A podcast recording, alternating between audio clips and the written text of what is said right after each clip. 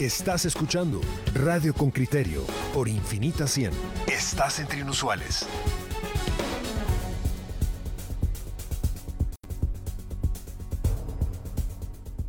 Estamos de vuelta en Radio con Criterio y Henry Bean se dedicó el día de ayer a recoger información sobre esa convocatoria que hizo el presidente de la República el viernes pasado para que un grupo de, de personas de diferentes sectores de la sociedad llegaran a la casa presidencial a conversar con él sobre, sobre la situación del país frente al coronavirus. Sabemos que ahí estuvo el procurador de derechos humanos, Jordán Rodas, que estuvo Monseñor Álvaro Ramazzini, que estuvo, que estuvieron por lo menos dos, dos eh, o tres empresarios, eh, bueno, de, grupos muy fuertes en Guatemala, como, como el señor Carlos Mata y el señor Juan Luis Bosch. Eh, escuchemos, y, también estuvo el presidente del CACIF, Nils Leporo igual que Gonzalo de Villa y Raquel Zelaya y, otras personas más. Escuchemos qué nos cuenta Henry Bean en su nota y luego conversemos con uno de los participantes en esa reunión. El informe de Henry Bean, reportero con criterio.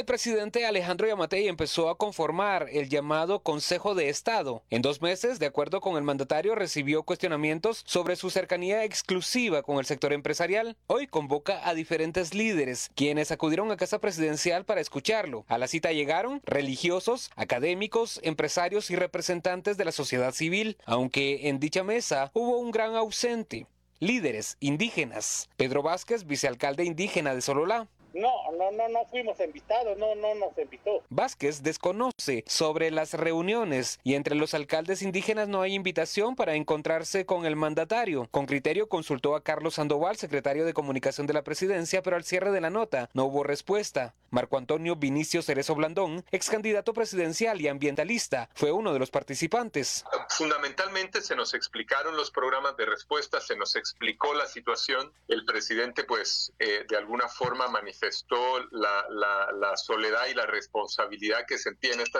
contexto difícil e indicó que, que, pronto había que pasar ya a la post-pandemia, ¿verdad? Cerezo dice que este fue un gesto político importante, ya que Yamatei necesitará apoyarse en diversos sectores para afrontar otras etapas de la pandemia. Los representantes de las iglesias evangélicas y católicas también estuvieron. De hecho, de acuerdo con los participantes, la reunión surgió tras el encuentro con uno de estos grupos, Raquel Zelaya, presidenta de la Asociación de Investigación y Estudios Sociales. Así es. El presidente dio mucho crédito a una reunión previa que tuvo con el cardenal Ramazzini y con el señor De Vía, que preside la conferencia episcopal, un poco como que de esa reunión privada derivó el que él se apropiara de la necesidad de ampliar su, su grupo, ¿verdad? Dos temas preocupan a la Iglesia Católica. Gente con hambre, pues los programas de apoyo no llegan, y la precariedad en atención de salud. Gonzalo de Villa, presidente de la Conferencia Episcopal de Guatemala. Eh, hay gente que es difícil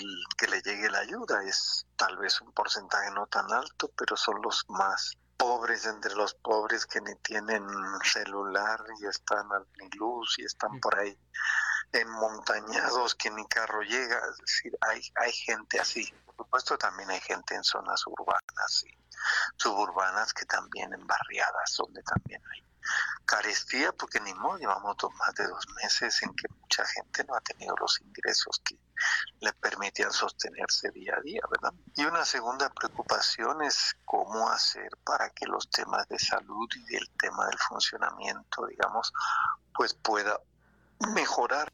Celaya coincide en que la prioridad debe ser la entrega de la ayuda. Esos 10 proyectos de emergencia no los podemos dejar tirados y ahora que sí. Ninguno, ni yo con los años que tengo en la generación, hemos vivido lo que estamos viviendo y lo que nos espera, que es una posguerra, digamos, ¿verdad? Entonces, ir unificando y haciendo convergencias, por lo menos en lo esencial. Cerezo recomendó fortalecer la agricultura familiar, incentivos forestales como elemento de reactivación económica y dejó una reflexión sobre la mesa. Así que uno de los llamados que hicimos fue a la protección del medio ambiente, a la protección de los bosques que quedan, a detener completamente la cacería de vida silvestre y el consumo de vida silvestre que son los que van a generar las, las pandemias del futuro. El mandatario explicó que el Consejo Nacional de Salud y de Seguridad laboran para apoyar la aprobación de protocolos específicos para reanudar las actividades. La Iglesia Católica ya prevé los propios. una apertura que al principio probablemente solo un 30% de la capacidad de la iglesia podrá llenarse y en fin con medidas al ingreso para controlar es decir, las multitudes arremolinadas, pues eso obviamente va a tardar en poderse dar. El lunes también se reunió con directores de medios de comunicación y en ambos casos se planifica un nuevo encuentro cada 15 días. Henry Bean, Radio con Criterio. Muy bien, este es el reporte que nos ha ofrecido Henry Bean. Yo ya les platicé a ustedes de esa reunión con, con, periodistas y directores de medios. Ahora Carmen Rosa de León, una de las invitadas a la reunión del viernes último, ella es directora de IEPADES, nos platica de, de esa cita. Bienvenida Carmen Rosa, gracias por acompañarnos. Hola, buenos días a los tres.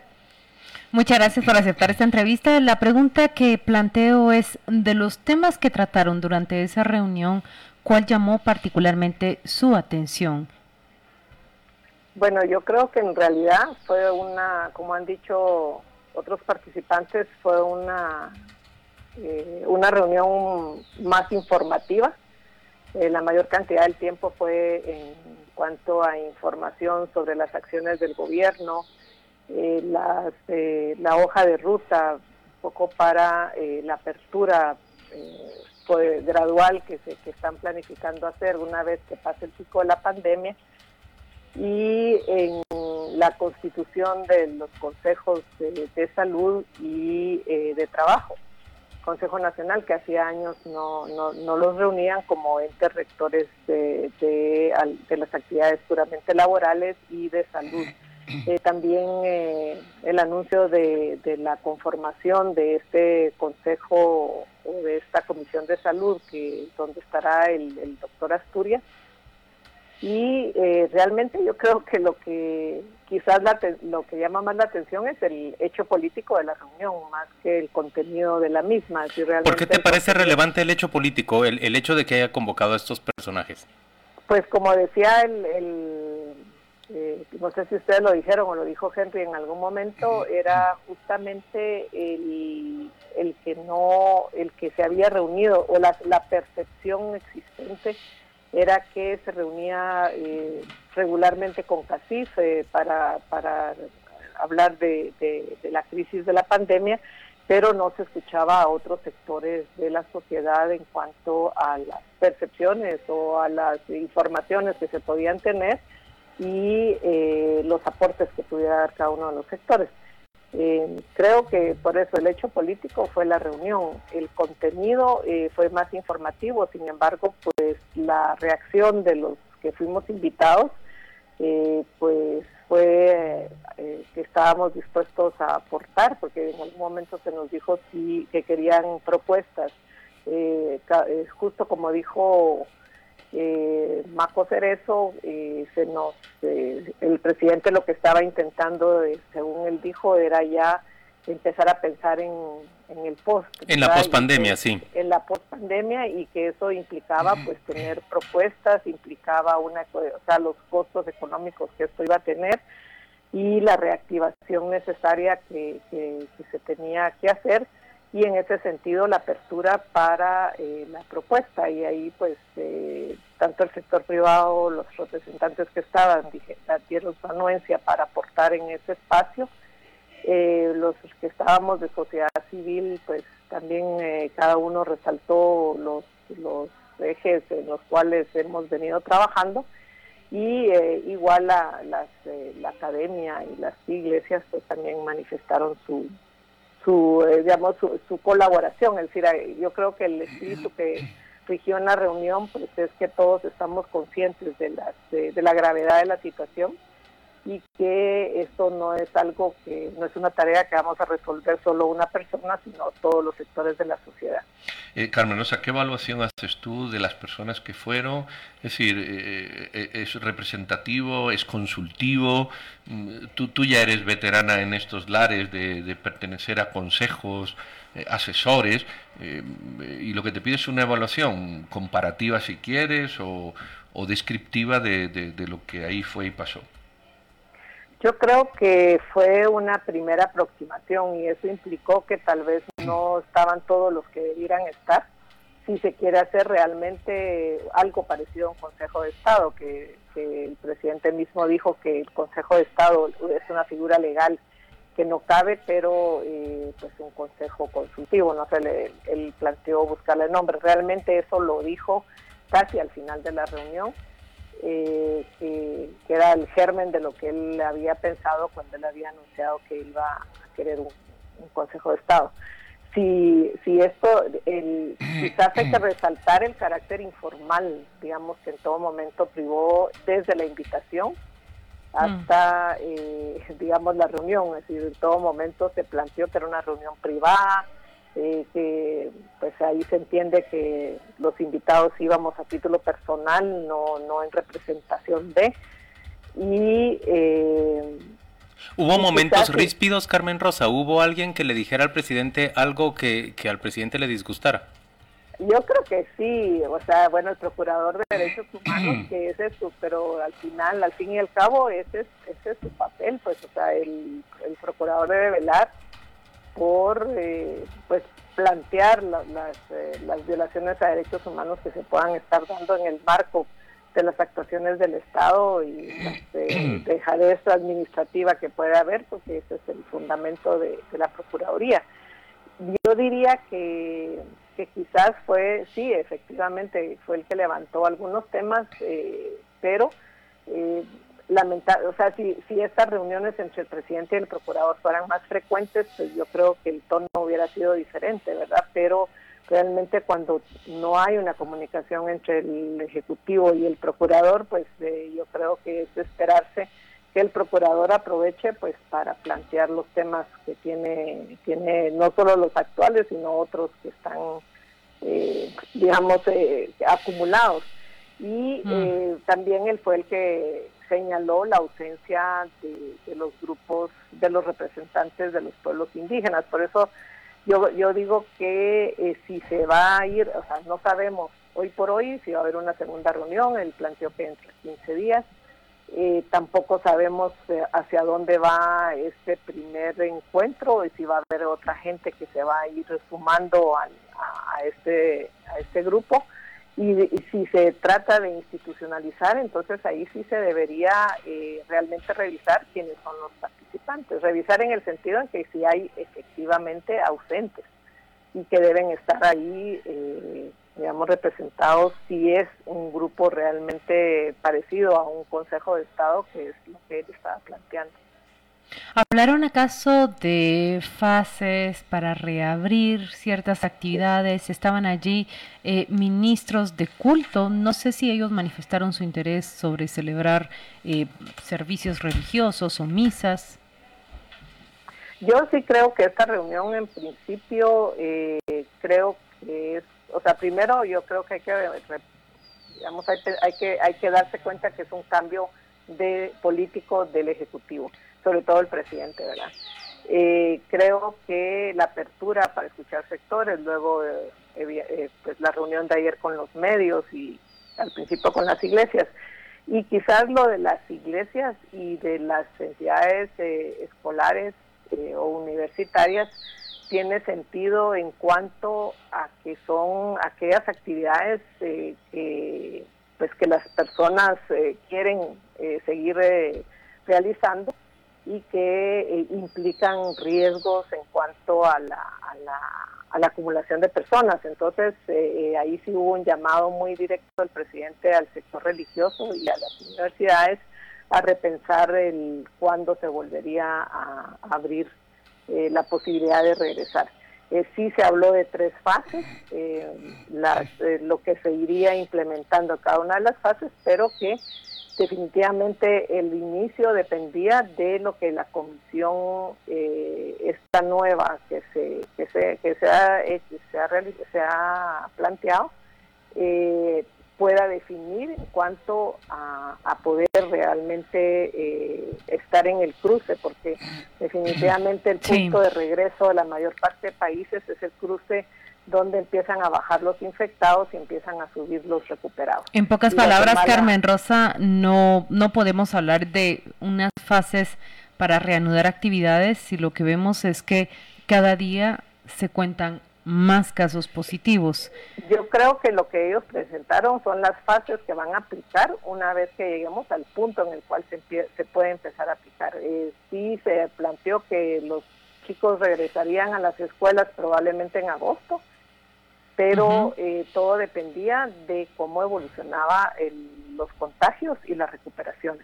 En agosto, los chicos volver a la escuela probablemente en agosto, sí y solo sí empieza a descender el número de casos cada día. ¿Se habló acaso de las actividades religiosas, un mes específico?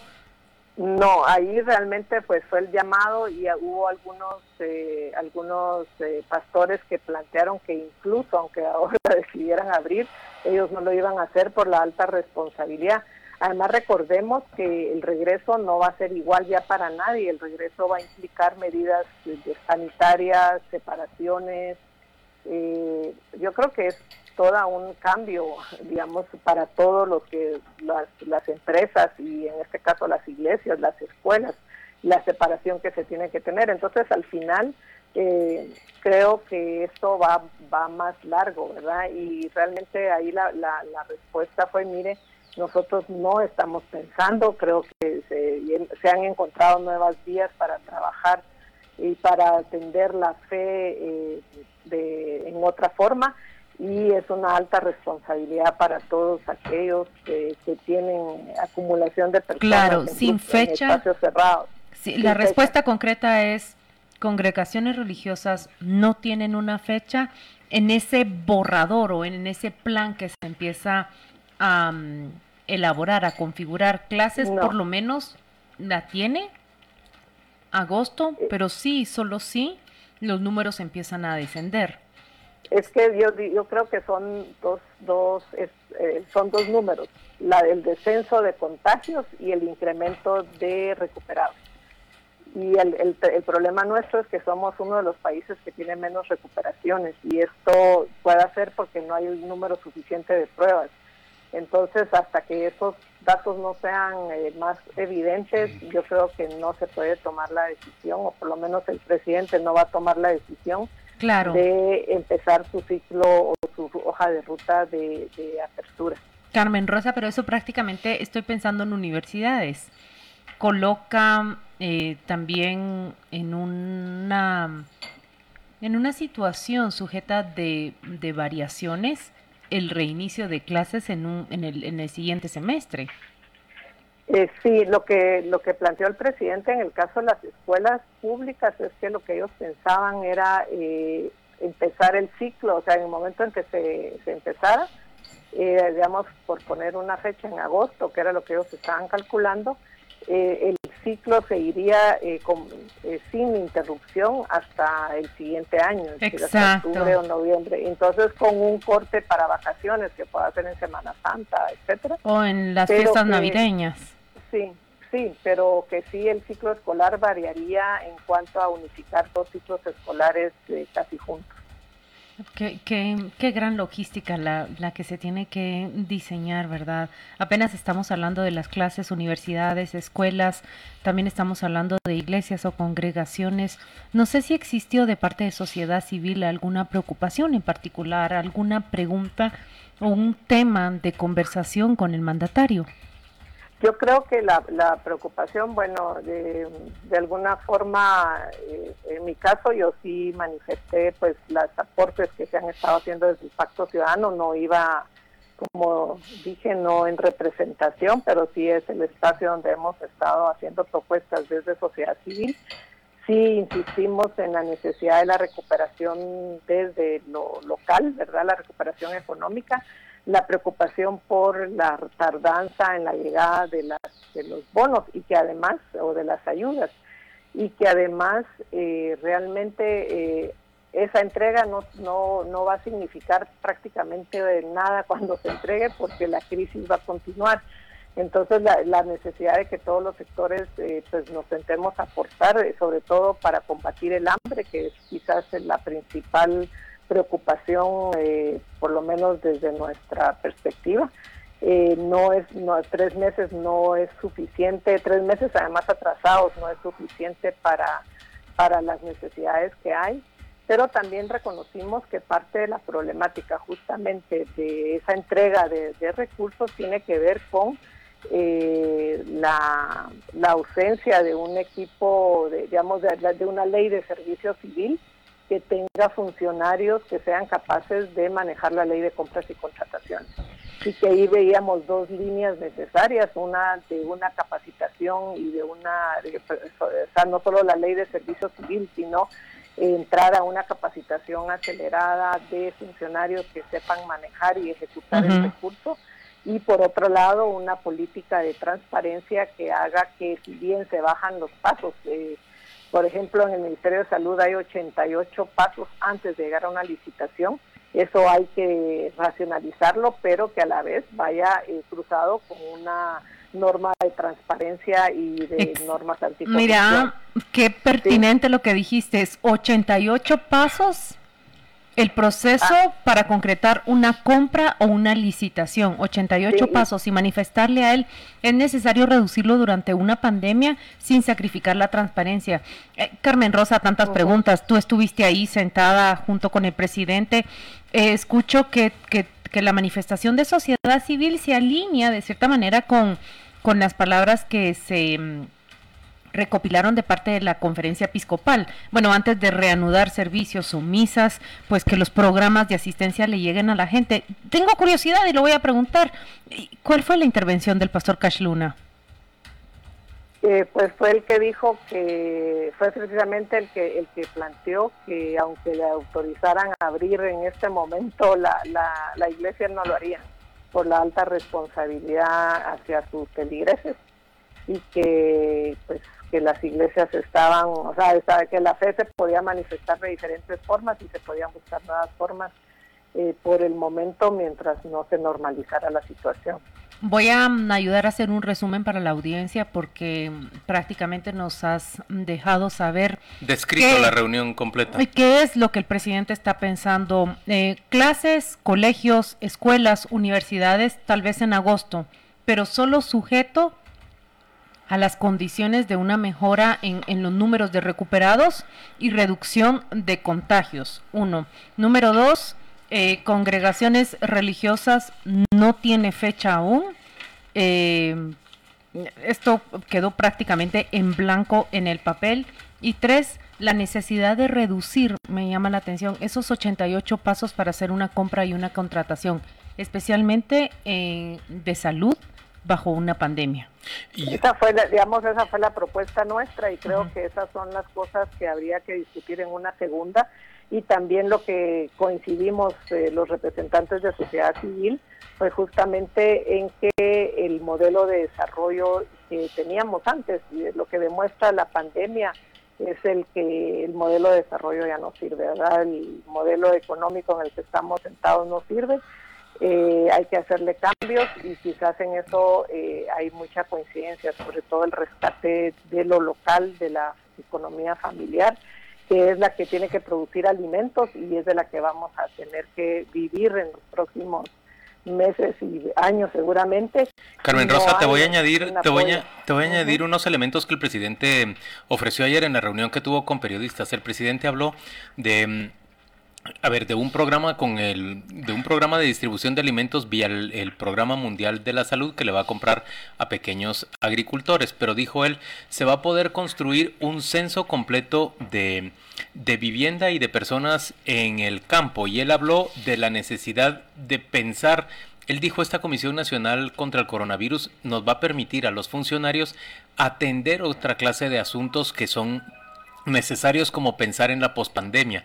Él habló, por ejemplo, de un proyecto de llevar piso cementado o piso, em, digamos, formal a, a, muchas viviendas que ahora quedarían, aunque en realidad ya están incluidas en el censo del año pasado, y habló también de la necesidad de introducir agua potable y drenajes en, en muchas casas de, de comunidades rurales del país. ¿Les mencionó a ustedes algo de esto? No, realmente eh, lo que, bueno, lo que empezamos a plantear es justamente preguntas como esas o hacia dónde deberíamos eh, dar la atención. Yo sí planteé que los consejos de desarrollo deberían ser, eh, eh, o sea, debería haber un acuerdo político para que se dedicaran a construir introducción de agua potable y saneamiento. Él en ese momento manifestó que habían a, él se le habían presentado otras prioridades, pero sí me alegra que, se pueda pensar, pues, eh, o sea, que, que, que, haya reflexionado o que a lo mejor van a tener otros recursos para, para regresar eh, digamos, para, para cumplir con eso, porque si no tenemos agua y saneamiento en todas las comunidades, eh, cualquier virus va a ser igual de... Y la verdad que sustituir el piso de tierra por piso de cemento también es por piso de cemento. Y eh, yo creo que, que, que, en general el tema es, es como, bueno, lo, el tema de los alimentos, es que aquí el problema tenemos un, un estilo y eso es un, algo que sí lo planteamos, es que por querer ser perfeccionista en estas plataformas, realmente los pobres, y eso lo digo, eso no, no se dijo en la reunión, pero nosotros hemos comprobado, por ejemplo, que para, para la entrega de alimentos se va a entregar una bolsa por familia, una bolsa. Eh, se ha tomado tres meses para poder empezar a hacer la compra y según los, el cronograma del Ministerio de, Agricultura son 12 semanas desde que inicia el, eh, la firma del contrato con eh, PMA. Se entrega una bolsa de alimentos. Nosotros, como trabajamos con, grupos de mujeres de ahorro, eh, hemos buscamos los mecanismos para que las socias de nuestros grupos pudieran entrar al, programa y resulta que la, la, la, la cantidad de datos que se le piden a las personas es prácticamente casi imposible que una persona del área rural en extrema pobreza pueda empezar a reunir, eh, piden copias de DPI de la, mm. de la pareja, que tengan niños menores de 5 años, que demuestren que han sido afectados por el coronavirus, eh, que bueno, es impresionante, o sea, es impresionante el volumen de, requisitos. Carmen Rosa. Demostrar, no, lo, lo, peor es que los pobres tienen que demostrar hasta la saciedad con datos que son pobres.